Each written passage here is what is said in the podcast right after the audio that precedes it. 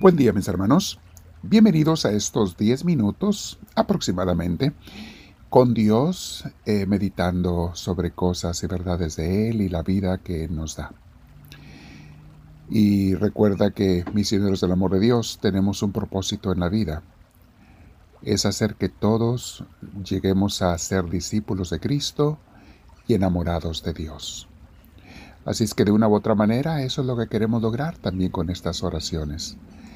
Y una de las cosas que vamos a estar eh, trabajando es cómo ir viviendo más y más en paz, en tranquilidad, e incluso hacer estas meditaciones en la paz de Dios para llenarnos de su paz de Él.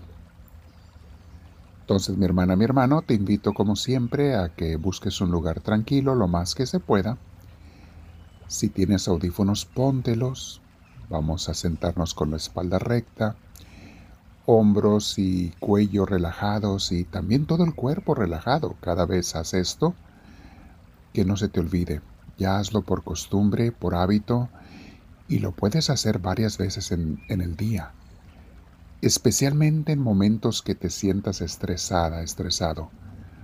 Busca un lugar de tranquilidad, unos minutos para dedicárselos a Dios. Ese lugar no importa dónde sea, en el trabajo cuando tengas un descanso, en la escuela, en tu casa, procura momentos de relajamiento. Son momentos en que hacemos un alto en el camino, un, rebajar la velocidad, disminuye la velocidad, busca una especie de tranquilidad, de topes en el camino para reducir la velocidad pero son topes de paz, de tranquilidad con Dios. Entonces, ahí donde está, relaja tu cuerpo, respira profundo. Invita al Espíritu Santo. Siente cómo tus órganos y tus músculos se van relajando. Recorre con tu mente y ordénale a cada músculo que se relaje. Con mucha paz hazlo, desde la cabeza hasta los pies todo relajado para Dios. Y vamos a meditar sobre un tema, mis hermanos. Estamos pidiendo al Espíritu Santo que nos llene. Y este tema tiene que ver con la vida actual. Se llama el abandono a Dios contra la fomofobia. En un momento más explico qué es la fomofobia.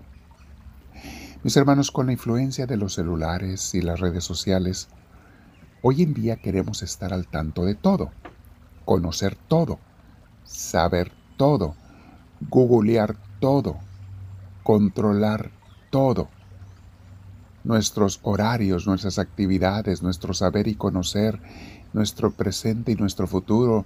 Y hay gente que ingenuamente quiere controlar hasta su pasado. Esta actitud, mis hermanos, de querer controlar todo, no solamente es una ilusión irrealizable, es también una fuente de depresión, de frustración, enojo y descontento, y en algunos casos hasta causa de pérdida de la salud mental y física por andar tan estresados.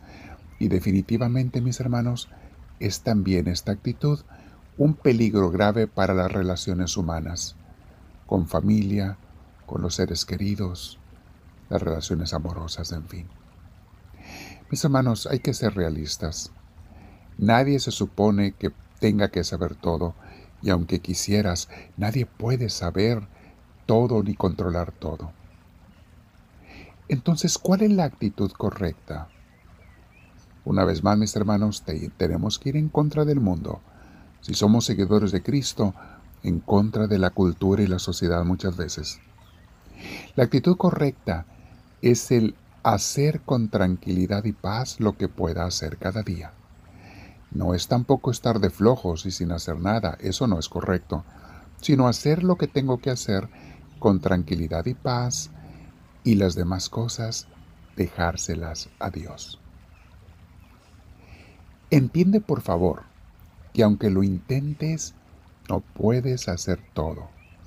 No puedes darle gusto a todos, es una tarea imposible y totalmente ingenua e irracional. No puedes resolver todos los problemas, hay muchos que no te toca a ti resolverlos. Eso déjaselo todo a Dios lo que no puedas hacer tú. Es por eso, mis hermanos, que hoy hablamos del abandono y el sometimiento a Dios. ¿Y qué pasa cuando la gente me critica? Porque no hago más de lo que puedo. Porque no me estreso como ellos. ¿Qué voy a hacer?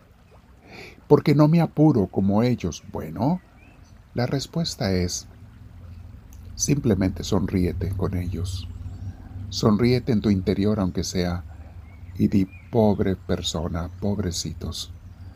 No se dan cuenta de que son víctimas de esta cultura del acelere, del estrés, de la imagen o de la ingenuidad del control. Hoy en día, mis hermanos, en psicología se habla, en la psicología moderna, de un nuevo fenómeno o enfermedad que está sucediendo a las personas con motivo de los celulares y las redes sociales. Le llamamos como la fomofobia. Por sus siglas en inglés, FOM, que es Fear of Missing, el miedo de perdernos de algo, el terror, el pavor de perdernos de algo.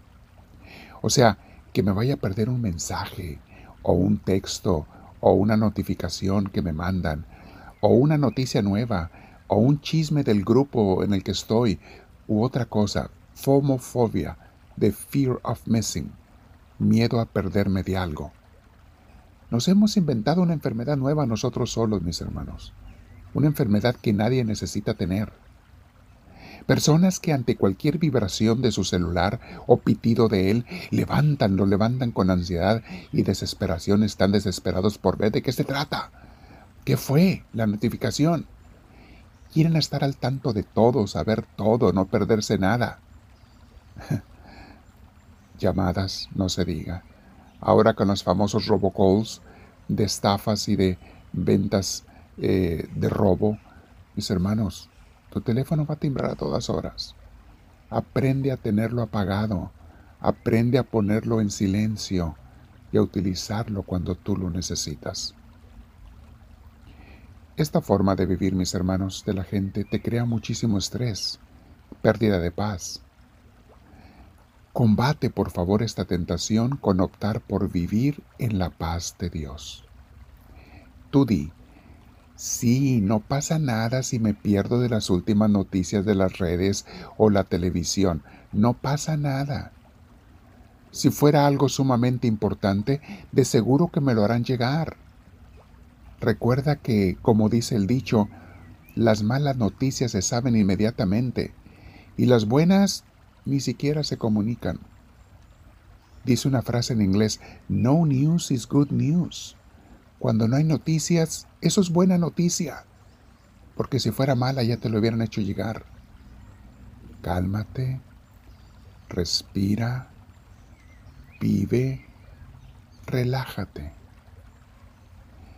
dice la Biblia en Mateo 5:9. Dichosos los que trabajan por la paz, porque Dios los llamará hijos suyos. Es una de las bienaventuranzas. Trabajar por la paz significa también vivir en paz, ahí empieza. Romanos 14:19. Por lo tanto, busquemos todo lo que, lo que conduce a la paz y a la edificación mutua y Primera de Pedro 5, 7, dejen todas sus preocupaciones a Dios, porque Él se interesa por ustedes. Quiero quedarme en oración contigo, Señor, aprender a vivir en paz, a no querer vivir sin perderme nada, a no querer vivir con ansiedad, a confiar en ti, a hacer lo que pueda y lo demás lo someto, lo rindo a ti, me abandono a ti. Háblame, Señor, que tu siervo te escucha.